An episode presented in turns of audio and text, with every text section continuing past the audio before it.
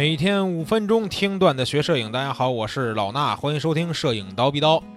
对于新手或者是一些拍摄比较熟练的老手来说啊，拍孩子永远是一个头疼的话题。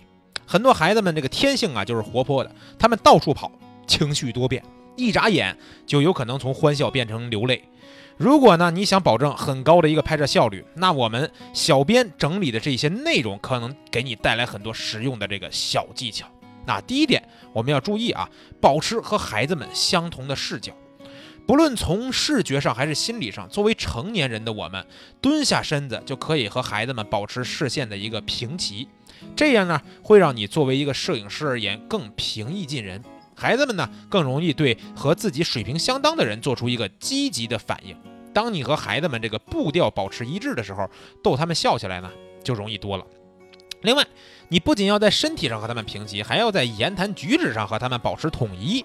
很多孩子对于简单的笑话或者是搞怪的一些表情，都会做出一些积极的反应。在此呢，多准备几个好玩的笑话或者是鬼脸。这时候呢，只要确保你的相机随时可以就位，你就不会错过那些完美的笑容。好，第二点呢，就是我们说奖励和分散注意力。啊，为了至少保证我们说能拍到几张好的照片，你最好呀在你的口袋里边装几块糖，这个呢对保持孩子的注意力特别的有效。每当你注意到他们开始焦躁不安或者想逃跑的时候，只要提醒他们所在的这个痛苦的拍摄过程，只要一结束，等待他们的就是好的奖励啊。这时候孩子通常需要一些值得期待的东西来维持他们的注意力。每当我们的孩子抱怨我们又给他们拍照的时候，啊，我总是向他们保证说会给他们一块蛋糕或者一些糖吃。这个小伎俩呢，绝对不会让你失望。如果你面对的这个孩子年纪特别小，他们还没有说，呃，获得奖励的一些概念，那就试着去分散他们的注意力。比如说，突然叫他们的名字，对吧？小声的吹一吹口哨，甚至是用一些可以发声的玩具，哎，这时候都可以在短时间内吸引小孩的一个注意力，这也是好的方法。第三点呢，就是减小压力，不要追求画面的一个效果。有时候呀，你想捕捉到的画面有很多，这点我特别能理解。就是除了说我们拍到好看的笑容，你甚至还想拍小孩哭泣，对吧？孩子生气的，或者生气的，甚至于发怒的、撒娇的，各种各样的这种情绪。如果你足够幸运，你可能会在一次拍摄中呢，全都能实现。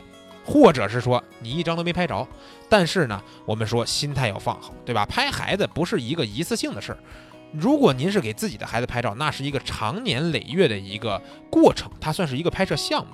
其实啊，拍孩子最好的方法就是不去强求拍摄的效果，在整个拍摄的过程里呢，不论是拍摄自己的孩子还是别人的孩子，确保得到一张最满意的笑脸的这种照片就好了。其他的照片呢，都算是附赠的意外惊喜。哎，一旦你没有了过重那种心理负担呀，那你也会更快的进入这个拍摄的状态。随着互动和情绪的变化，拍摄到你最满意的一些照片儿。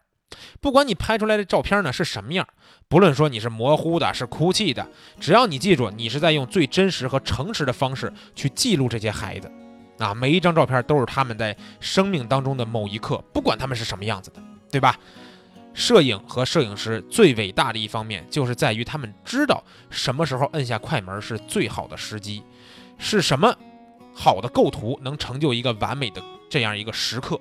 在大多数的情况下呢，给孩子拍下最满意的照片，完全是偶然的。大多数情况下都是这样，所以放下压力，随心的去拍摄吧。